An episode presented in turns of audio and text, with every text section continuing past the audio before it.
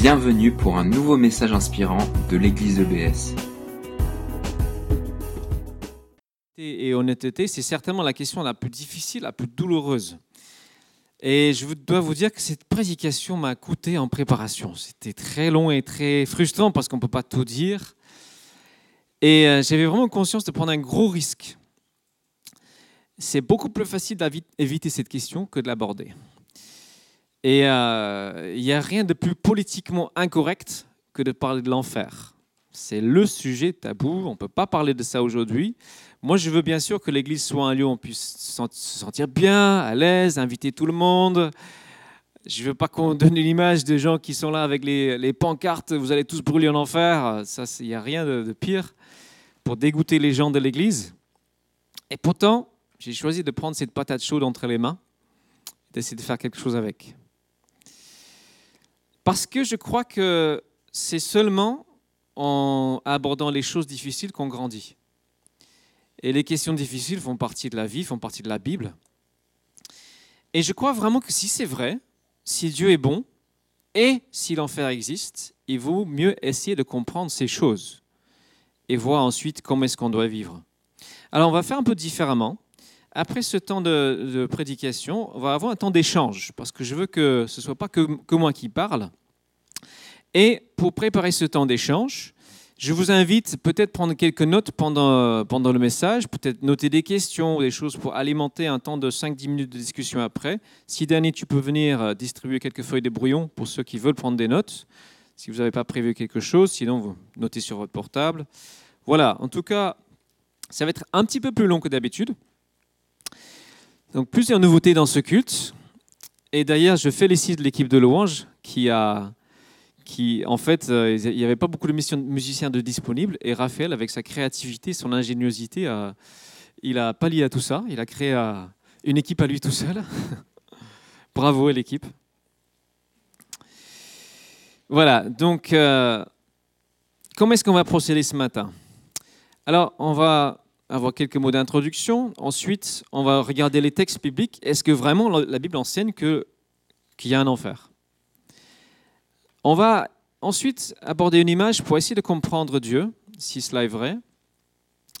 On se posera la question, mais Dieu est-il juste? Ça paraît quand même gros, hein, l'enfer. Et quelques conclusions et la question, bah, ok, si, si, tout cela est vrai, à la lumière de ces choses, comment est-ce qu'on vit?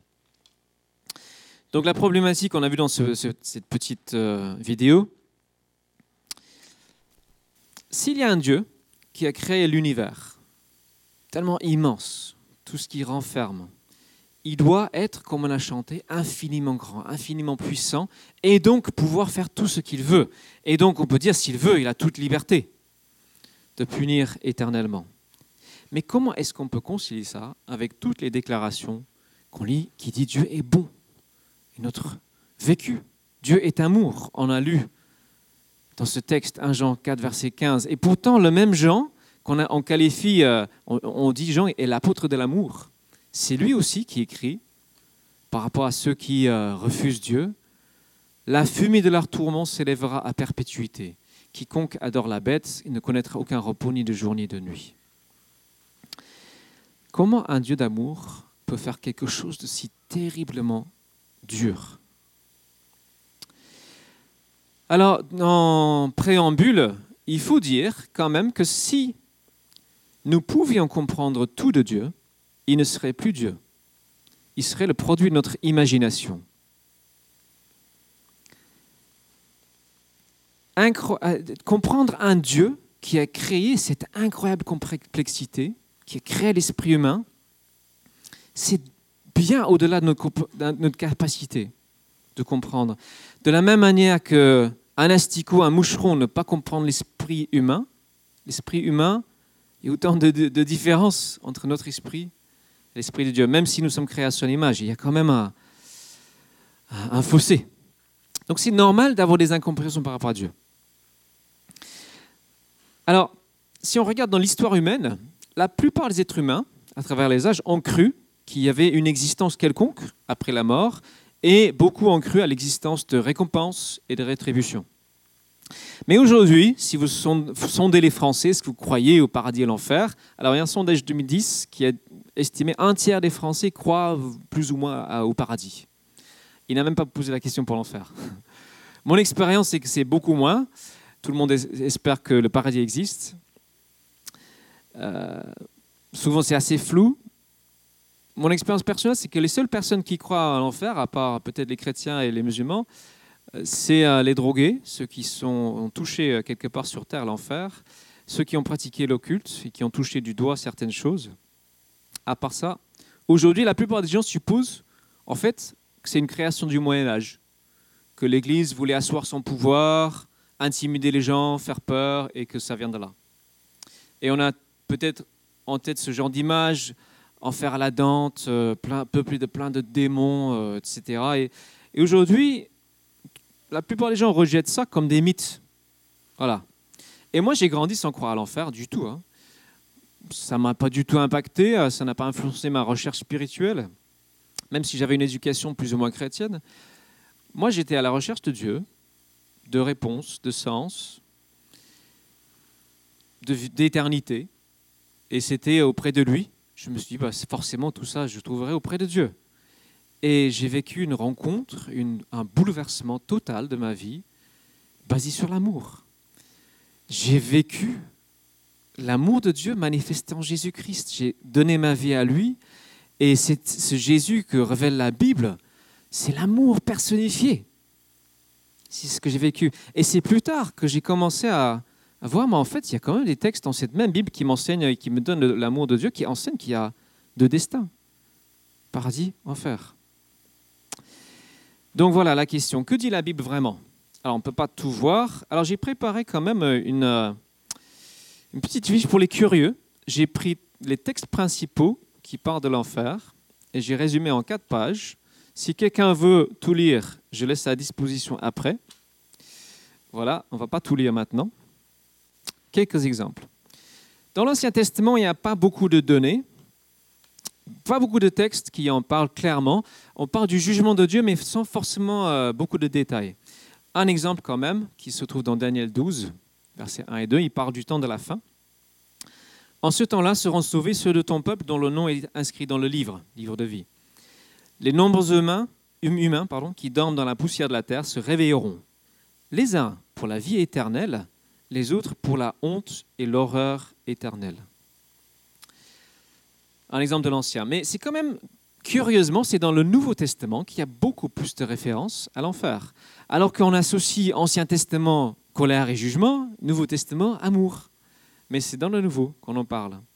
Et ce qui est le plus surprenant, c'est que la personne qui en parle le plus, et cela de très très très loin, c'est Jésus-Christ qui est l'incarnation de l'amour. Celui qui a le plus aimé les gens, c'est celui qui a le plus parlé de cette, ce châtiment.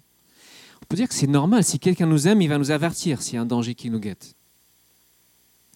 Et on ne peut pas faire un tri dans les paroles de Jésus, juste prendre celles qui nous arrangent et rejeter le reste. Non, on a les paroles de Jésus, les apôtres ont transmis fidèlement ces paroles, il faut tout prendre. Que dit Jésus? Par exemple, dans Matthieu 5, verset 29-30. Il dit, si ton œil droit te fait tomber dans le péché, arrache-le, jette-le au loin, car il vaut mieux pour toi perdre un de tes organes que de voir ton corps entier précipité en enfer. Il dit la même chose plus loin, il vaut mieux perdre un de tes membres que de voir ton corps entier, ton corps jeté en enfer. Alors, les mots ici, en français, enfer, ça vient du latin inferium, qui veut dire inférieur. Parce qu'à un moment donné, on croyait que c'était euh, les âmes euh, des damnés étaient cachées quelque part sous la terre. On sait pas dans la Bible, mais on croyait ça. Mais le mot qu'emploie Jésus, c'est euh. Et en fait, ce mot, c'était un lieu à l'extérieur de Jérusalem où on brûlait en permanence tous les déchets. Et Jésus l'emploie comme une image pour un lieu de souffrance après la mort. Ensuite, dans Matthieu 8, par exemple, verset 11-12, Jésus, on ne pas lire le texte, mais dans ce texte, si vous le lisez, il décrit un royaume où il y a un festin magnifique, un royaume, euh, et en contraste, il y a un endroit de ténèbres, d'exclusion et de regrets amers, de pleurs et de regrets amers. Et ces regrets sont les regrets de ne pas avoir écouté Dieu, qui pourtant nous parle en douceur, dans notre conscience, en permanence. Ce sont les regrets de ne pas avoir peut-être demandé pardon, les choses dont on n'a jamais reçu le pardon. Et, on a un contraste quand même saisissant entre ce festin et ce lieu de regret terrible. Quelques chapitres plus loin, au chapitre 13, Jésus, euh, en parlant de lui-même, le Fils de l'homme, alors pas lire le texte, mais versets 40 à 43, hein, il dit qu'il sera le juge à la fin du temps. C'est lui, ce Jésus, plein d'amour, qui sera le juge. D'ailleurs, curieusement, le Coran le dit aussi. Et c'est ce Jésus, qui est plein d'amour, qui dit, on va lire une partie, Ces anges précipiteront dans la fournaise ardente certaines personnes, où il y aura des pleurs et d'amers regrets. Alors, peut dire, s'il y a un royaume, moi je veux faire partie de ce royaume. Ça veut dire qu'il y a un roi. Ce roi, c'est le roi Jésus. Je veux être son ami, je veux être ami avec le juge. S'il y a un jugement, je veux mieux, vaut mieux être ami avec le juge. Donc on voit bien que l'image du feu, ce n'est pas une création du Moyen Âge. Alors, qu'est-ce que c'est? Je crois que c'est une image. Alors, pensez à la dernière fois que vous avez fait une grosse bêtise. Alors, je réfléchis. Peut-être que vous étiez petit. Mais quand vous avez fait une grosse bêtise, il y a votre conscience qui vous brûle. Ça, ça fait mal. Et du coup, on aime mieux étouffer notre conscience, mentir, essayer d'échapper aux conséquences. Mais je crois que c'est ce feu-là. C'est le feu de la conscience. Et les regrets, toutes les actions euh, qu'on a commises qui ne sont pas enlevées, pardonnées. Et là, ce qui est dur, c'est que c'est selon ses paroles, c'est définitivement trop tard.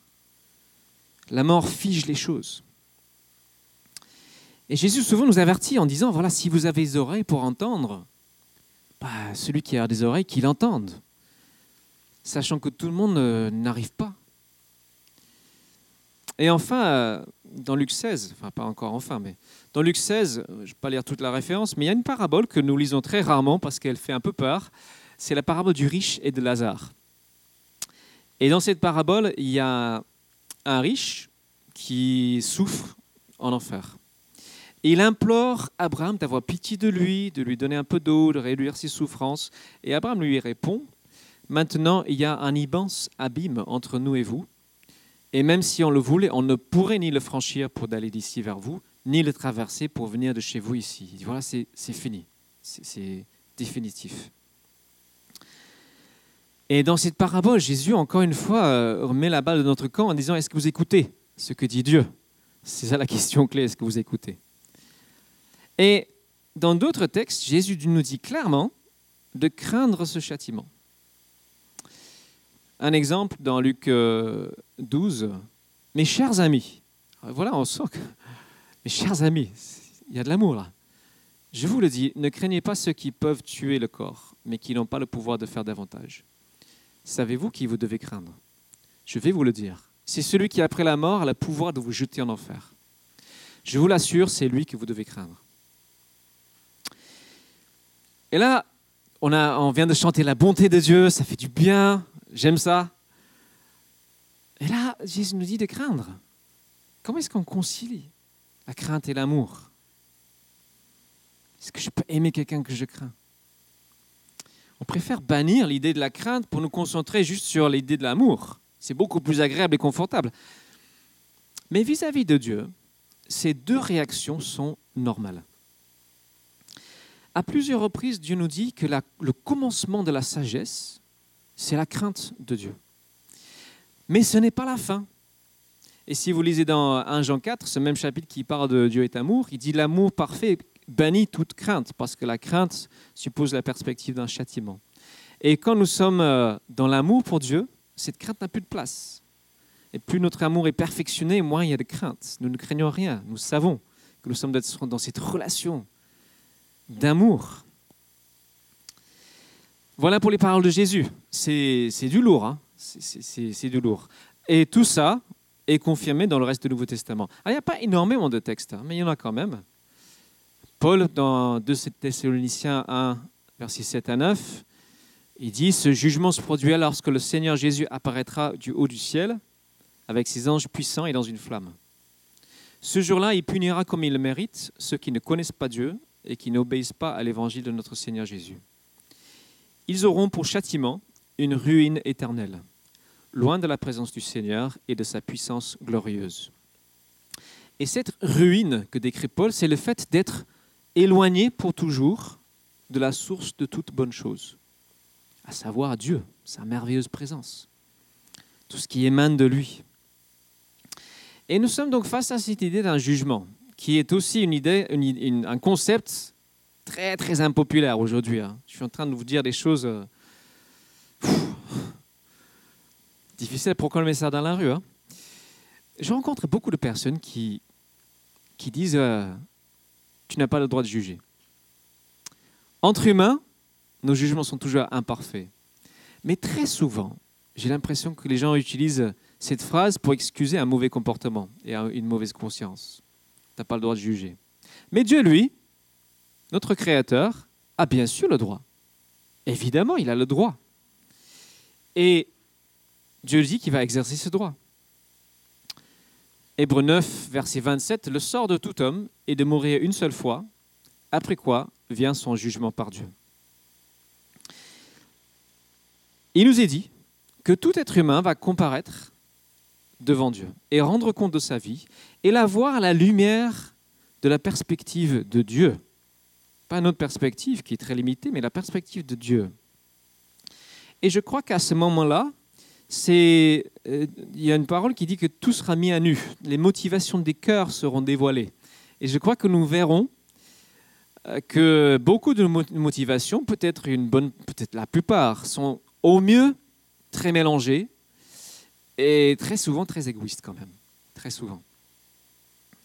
Dieu dit qu'il va poser un regard absolument juste sur tout ce que nous avons en nous. Et Jésus nous dit que la justice de Dieu est très élevée. Un texte en Matthieu 12, verset 36, il dit, Je vous le dis, au jour du jugement, les hommes rendront compte de toute parole vaine qu'ils auront proférée. Ça ne veut pas dire qu'on n'a pas le droit de blaguer. Ça veut dire que Dieu prend au sérieux nos actes et nos paroles, et surtout les motivations. Il les prend au sérieux. Et on va rendre compte de toutes ces choses. Alors, il est clair, si on lit euh, les évangiles, alors on n'a pas lu les textes qui parlent beaucoup de l'amour de Dieu, mais il y en a à foison, ne vous inquiétez pas. Jésus affirme à la fois la totale bonté de Dieu, son amour merveilleux et l'existence de l'enfer, ce jugement de chacun. Et c'est horriblement déroutant. Moi, je préfère ne pas avoir à vous citer ces versets, ça serait plus confortable pour moi. Comment le comprendre? Alors, je vais vous proposer une image qui est certainement imparfaite, mais qui m'aide à comprendre les choses. Le système solaire. Pendant de longs siècles, les scientifiques et les théologiens aussi croyaient que la Terre tournait au... non, pardon, le Soleil tournait autour de la Terre. C'est notre perspective. Et puis euh, l'astronome Copernic est venu, il y a eu la révolution copernicienne, et ils ont compris, et petite parenthèse, le pape, à l'époque de Copernic, l'a encouragé à publier ses thèses, hein, c'est pas Galilée. Et on a compris que non, en fait, la Terre tourne autour du Soleil. C'est dans ce sens-là. Et dans la Bible, Dieu est très souvent comparé à un soleil. Donc nous sommes les planètes, nous tournons autour de lui. Et c'est pas l'inverse. Et la vaste majorité des gens conçoivent un Dieu qui tourne autour d'eux, qui est à leur service, qui est à leur petit soin et qui se disent, mais tant que je fais un peu de bien autour de moi, ça ira. Dieu sera obligé de, me laisser entrer au paradis, de vraiment Dieu. Beaucoup de personnes sont fâchées quand ce Dieu-là ne répond pas à leurs attentes. Mais ils n'ont jamais placé Dieu au bon endroit, au centre. Et ça, c'est la réalité. Et avoir la foi, c'est pas juste croire que Dieu existe. C'est déjà bien, mais c'est pas que ça. C'est vivre cette révolution copernicienne, placer Dieu au centre, être dans un bon rapport. Et juste pour le fun, la taille proportionnelle du Soleil et des planètes, voilà, je ne sais pas si vous voyez ce petit point ici, ça c'est la Terre proportionnelle au Soleil. c'est à peine visible. Je crois que ça reflète un petit peu la, réalité de Dieu, sa grandeur et nous. Donc, Dieu est un soleil, dit la Bible à plusieurs reprises. Et comme le soleil, il permet la vie. Si on n'avait pas la chaleur, la lumière du soleil, il n'y aura pas de vie. On peut dire le soleil est totalement bon. Il fournit la vie. Mais si on n'est pas au bon endroit par rapport au soleil, ou si on n'a pas de protection comme l'atmosphère, ou si on est même dans un désert trop longtemps, le soleil va nous brûler. Et ça va être source de mort et non de vie. Et je crois que c'est ça le paradoxe de Dieu. Il est source de vie, mais aussi source de mort si nous ne sommes pas dans un bon rapport.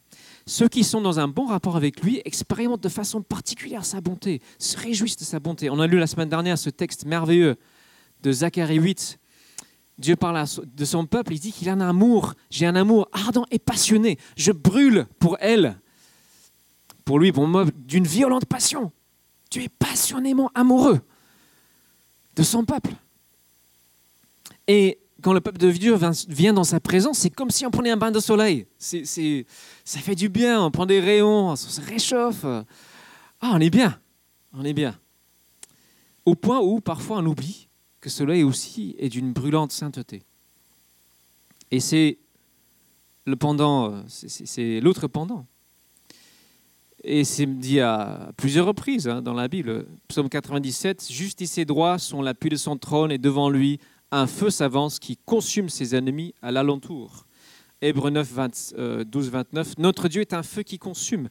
Dieu déteste. Alors autant il aime passionnément ceux qui sont dans ce bon rapport avec lui, autant il déteste injustice, jalousie, impudicité, mensonge, toutes les formes de mal qui sont listées dans la Bible. Et la présence sainte de Dieu brûle le mal comme le soleil brûle une brindille qui est jetée dans le soleil. Il est dit qu'on ne peut pas voir Dieu et vivre.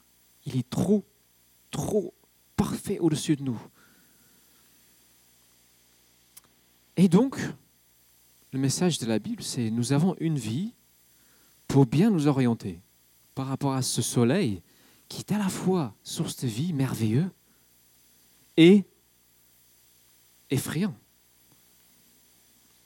Et Jésus-Christ est venu sur terre pour montrer les deux facettes de qui est Dieu.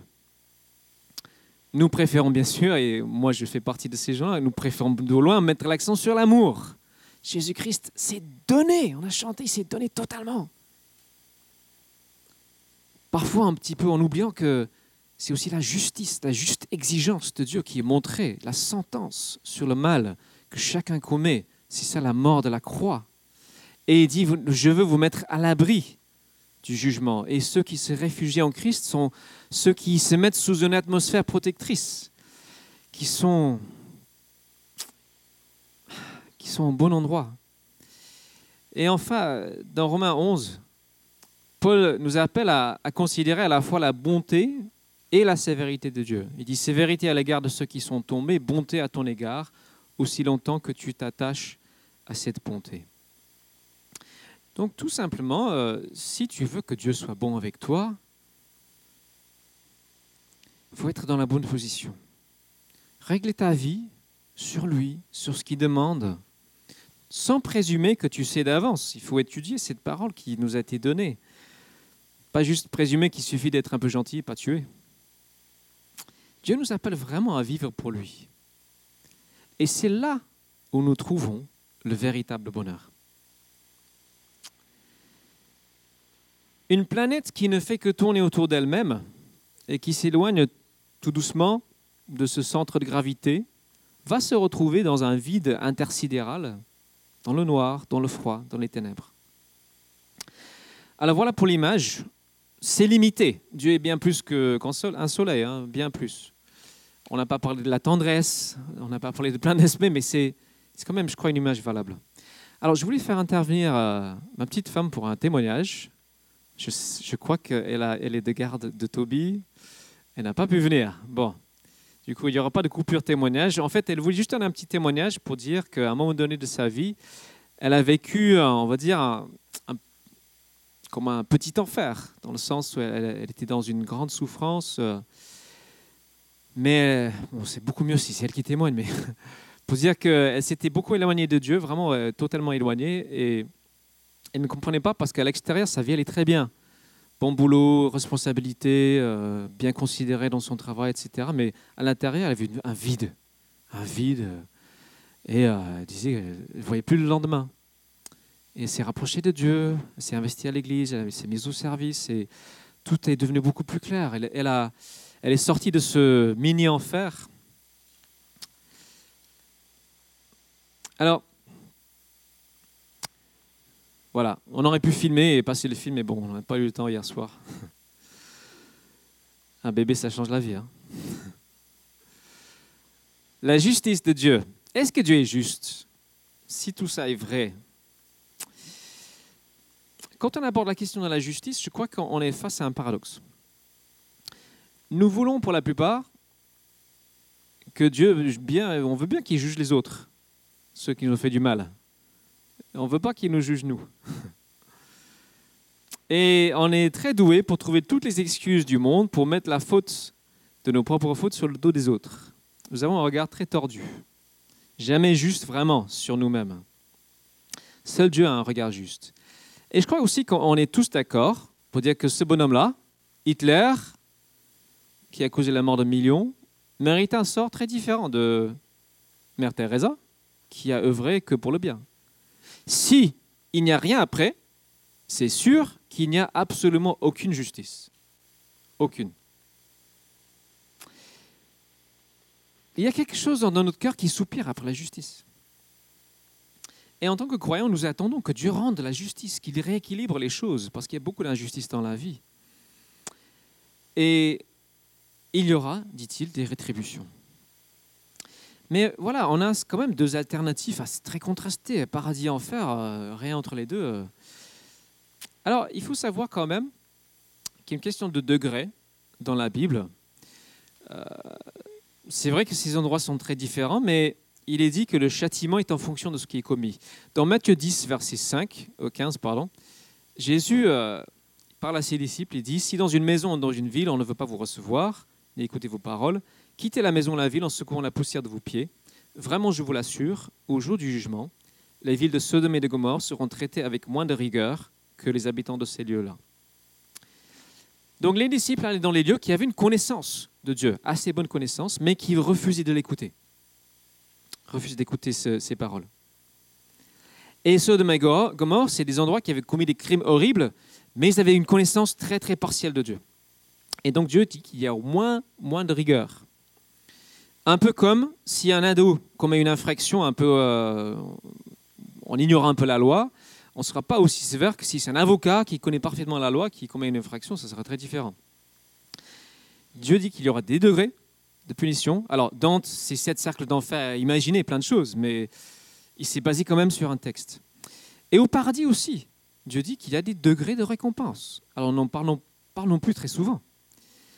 Mais et il dit que bien sûr, nous sommes sauvés par la foi, c'est pas le mérite, mais Dieu regarde l'utilisation que nous faisons de nos talents. Jésus parle de maison, de, de, pièces, de la parole des talents, parle de différentes récompenses, etc. Donc il y a cette question de degré. Et derrière cette question-là, c'est la question pourquoi est-ce que Dieu permet le mal? Pourquoi est-ce qu'il permet qu'il y ait des injustices qui ne sont pas tout de suite corrigées? Pourquoi est-ce qu'il permet que ça traîne pendant toute une vie? Pourquoi est-ce qu'il nous permet de le rejeter? Pourquoi est-ce qu'il nous permet de faire le mal, pour parfois autant de mal? C'est ça le vrai mystère. Ce n'est pas le sujet d'aujourd'hui. Peut-être une autre prédication. Alors, en deux mots, euh, on peut dire c'est le mystère du choix qui nous a laissé. Alors, une sous-question, est-ce que vraiment nos offenses méritent autant de sévérité si toutes ces choses sont, justes? Jean Calvin a dit que rejeter Dieu et son Messie, c'est commettre l'offense ultime. Quand on dit rejeter, on, se rappelle que Jésus a dit que celui qui n'est pas pour moi est contre moi. C'est celui qui ne vit pas comme mon disciple, quand même, est quelque part contre, même s'il croit en Dieu. Et si vous demandez à un théologien la réponse à cette question, il va dire Dieu est infiniment digne de louange et d'adoration et d'obéissance. Et ne pas lui rendre ce qui lui est dû, c'est commettre une énorme offense. Et une punition en conséquence.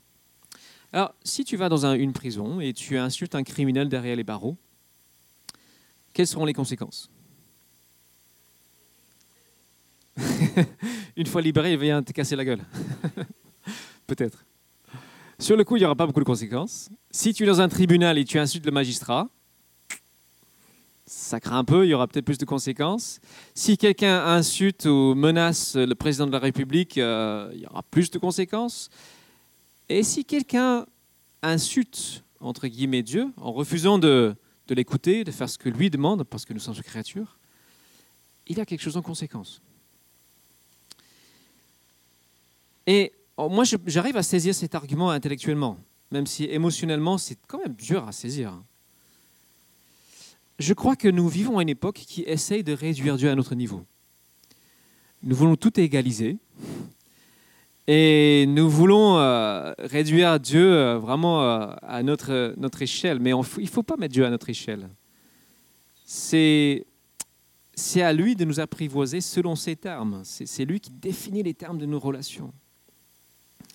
Et dans les textes bibliques qui parlent de la justice de Dieu, il est présenté comme étant totalement, absolument juste dans sa condamnation du mal, en refusant le moindre soupçon de mal. Le paradis ne serait pas le paradis s'il acceptait le mal.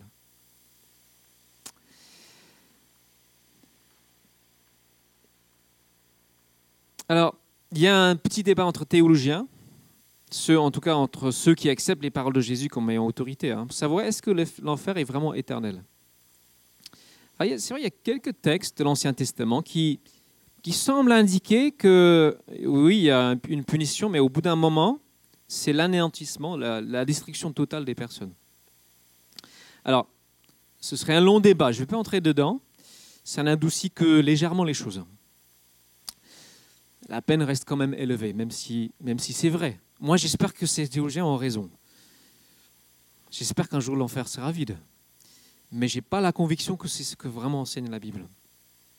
Et ces, débats montrent en fait à quel point euh, on n'est pas à l'aise. Personne n'est à l'aise devant cette, euh, ce châtiment qui est décrit dans la Bible. Moi, je peux dire, euh, ouais, en préparant ce sujet, bah, ça fait mal. Ça fait mal. Mais je crois que c'est vrai. Je crois que Dieu, il est ce tout autre. On aime chanter les aspects qui le rapprochent le plus de nous, Père, Papa. Mais il est ce feu, merveilleux, absolument saint, absolument autre. En conclusion, merci de votre patience. En conclusion, on peut dire qu'au final, Dieu nous donne ce que nous voulons. Souvent dans la Bible, il dit que Dieu ne cherche pas la mort du coupable, il ne se réjouit pas à punir, absolument pas. Son désir est que tous parviennent à la connaître, à connaître sa bonté. Il se réjouit de bénir, il ne se réjouit pas de punir. Et il souhaite ardemment que chacun se mette du bon côté du soleil, se mette en bon rapport. Mais il laisse le choix. Il laisse à chacun d'être interpellé ou pas par le message de la croix, ce message qui dit oui, je t'aime grand comme ça, viens à la maison. Je veux t'éviter les conséquences de tes fautes, mais sans jamais forcer qui que ce soit. Regardez Jésus, il parle avec un riche jeune homme, il met devant une exigence, le jeune homme s'en va, Jésus ne lui court pas après, il lui laisse le choix. Il a toujours été clair concernant les choix. Il y a un théologien que j'aime beaucoup, enfin un auteur qui s'appelle C.S. Lewis. Il a écrit un livre qui s'appelle Le Grand Divorce. Et dans ce livre, il voit la vie comme deux chemins. Et euh, chaque choix que nous faisons nous oriente, nous, nous pousse, nous mène petit à petit vers un destin qui est ou bien avec Dieu ou bien sans lui. Et la mort, c'est la séparation définitive des deux chemins. Les personnes qui n'ont pas voulu de Dieu, ne l'ont pas voulu à la bonne place dans leur vie, on leur veut exaucer. Simplement, ce n'est pas ce qu'ils attendaient. Ceux qui ont bien voulu de Dieu dans leur cœur, dans la personne, on leur veut exaucer. Et c'est formidable. Donc la question est simple, c'est quel est ton choix? Quel est ton vœu le plus profond? Quel est ton souhait? On peut mener notre barque à notre guise pendant quelques temps et jouir des bénédictions que Dieu donne librement à tous, sans se préoccuper euh, de ce qui vient après. Ou on peut vivre le rôle que Dieu nous a créé, pour lequel Dieu nous a créé. Et là, il y a du bonheur déjà maintenant et aussi bien plus grand dans l'éternité. C'est vraiment un plaisir quand on sent que Dieu a plaisir en nous. Ça, c'est, j'allais dire, c'est magique. C'est bon. Finalement, enfin, qu'est-ce qu'on fait? Si l'enseignement que j'ai présenté est vrai, que faire? Je crois que la première chose que j'aimerais rappeler, c'est oui, Dieu est bon. Oui, Dieu veut notre bien. Et oui, il nous laisse choisir. Ou bien, comme cette planète qui est bien orientée, qui tourne autour de son soleil, ou, celle qui s'éloigne tout doucement dans le noir. Dieu dit, je t'offre cet amour inconditionnel. C'est Jésus-Christ. Le veux-tu? Veux-tu que je te couvre d'une atmosphère protectrice, comme une couverture, qui te permet de te rapprocher de moi, d'être dans la joie, dans ma présence, malgré tes imperfections donc la première chose à faire, je crois que c'est évident, c'est s'assurer de sa position devant Dieu. Est-ce que, est que je suis au bon endroit? Nous avons été créés selon l'image de Dieu pour le refléter, pour le glorifier en l'adorant, en faisant ce qui est bien. Et personne ne le fait parfaitement. Chacun est imparfait. Chacun peut craindre ce moment de jugement sur sa vie, ce regard pénétrant sur chaque motivation. Mais la bonne nouvelle, c'est ce même texte qui parle du jugement dit Christ s'est offert une seule fois un sacrifice pour porter les péchés de beaucoup d'hommes. Et il viendra une seconde fois non plus pour ôter les péchés, mais pour sauver ceux qui attendent de lui leur salut. Et donc c'est juste dire oui, je veux bien. Je veux bien. Jésus, que tu me revêtes, que tu me mettes sur moi cette atmosphère qui me protège, qui me réchauffe, qui permet de jouir pleinement du soleil comme je devrais. Et après, on n'est pas appelé à vivre notre vie dans la crainte, une crainte qui paralyse. Non, Dieu nous appelle à un amour grandissant. Dieu nous a montré qu'il est riche en amour et en bonté. Et on vit par reconnaissance, reconnaissance pour ce Dieu qui, comme si le soleil pouvait se réduire à la taille d'une planète, qui s'est fait l'un d'entre nous. Et une fois que nous sommes bien positionnés par rapport à Dieu, je crois que nous avons à avoir un sentiment d'urgence pour la mission que Dieu nous donne. C'est ce qui moi parle, le plus lorsque je réfléchis à ce sujet. J'ai une tâche urgente et nous avons une tâche qui est urgente, c'est de démontrer par notre vie, notre personne et nos paroles que Dieu est bon. Le démontrer pour que les gens le croient, pour qu'ils le voient, pour qu'ils touchent du doigt. Il y a un texte qui dit c'est la bonté de Dieu qui nous amène à la repentance, à reconnaître. Et c'est à nous de montrer cette bonté. Et si on nous demande, et alors, euh, tu crois l'enfer? Ben, On va être honnête. Il y a quelques années, j'étais j'étais en première année de, fac de théologie, en 2011, et je suis retourné à Dijon, voir des amis, et euh, j'étais à, à, table, à un café, je discutais avec des amis avec qui je jouais au volet. Et euh, il y a un qui me regarde et, en plaisantant, il dit Ah, Glenn, euh, donc maintenant tu crois qu'on va tous, euh, que je vais brûler en enfer, c'est ça? En blaguant. Et j'ai dit Oui. Oui, je le crois, oui. Et il était choqué. J'avais jamais eu avec lui une vraie discussion sur la foi, sur la vie, etc. Et là, on a eu une longue discussion, profonde. Il faut être honnête. Sans crier haut et fort, ces choses. Moi, c'est pas ce que je mets en avant en premier, hein, lorsque, parce qu'on veut que les gens expérimentent la bonté de Dieu. Et on veut prier, prier avec ardeur pour que les cœurs soient réceptifs, pour que nous puissions passer ce message, pour que nous puissions vraiment faire une différence. Nous ne pouvons pas imposer, évidemment, mais nous pouvons interpeller, nous pouvons dire, regarde, regarde la bonté de Dieu.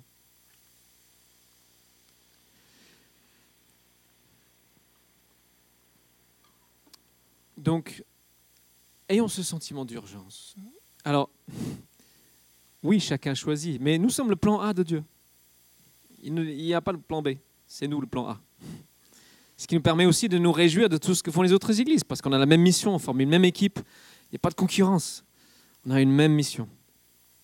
Et enfin, là je vais terminer, c'est de vivre dans la sainteté. En préparant ce message, j'ai été travaillé euh, et ça, ça résonnait dans ma tête. Et j'ai remarqué que, en fait, sans trop faire d'efforts, j'ai arrêté de dire certains gros mots dans ma, dans ma bouche. Enfin, quand j'étais seul, je, je, faisais beaucoup plus attention. J'étais, comment dire ça, je, plus gentil, plus aimable. ça a un impact positif sur qui je suis. Et je vais terminer avec un texte qui se trouve dans 2 Pierre 3. Je vais lire, juste le lire. Le jour du Seigneur viendra comme un voleur. En ce jour-là, le ciel disparaîtra dans un fracas terrifiant, les astres embrasés se désagrégeront, et la terre se trouvera jugée, avec toutes les œuvres qui auront été accomplies sur elle. Puisque tout l'univers doit ainsi se désagréger, quelle vie sainte vous devez mener et avec quelle piété En attendant que vienne le jour de Dieu et on attend sa venue. Mais nous, nous attendons, comme Dieu l'a promis, un nouveau ciel et une nouvelle terre où la justice habitera. C'est pourquoi, mes chers amis, dans cette attente, faites tous vos efforts pour que Dieu vous trouve pur et irréprochable à ses yeux, dans la paix qu'il donne. Amen. Seigneur, euh, nous nous sommes placés devant toi, devant ta parole, pour t'écouter. Tu dis des choses qui nous déroutent, qui nous dérangent, qui nous déplaisent. Mais je crois que tu veux toujours notre bien. Tu veux le bien de chaque personne dans cette salle. Tu veux être bon pour chaque personne dans cette salle. Je prie Seigneur que tu, que tu nous aides à comprendre, à te comprendre et même lorsque nous ne comprenons pas, à te faire confiance. Faire confiance à ta justice, te faire confiance avec notre vie, marcher avec toi dans cette, euh, cette pureté. Viens, Seigneur, par ton esprit, euh, continue à nous éclairer. Au nom de Jésus. Amen. Merci d'avoir écouté notre podcast. Pour plus d'informations sur l'Église EBS, rendez-vous sur le site internet www.église-ebs.com.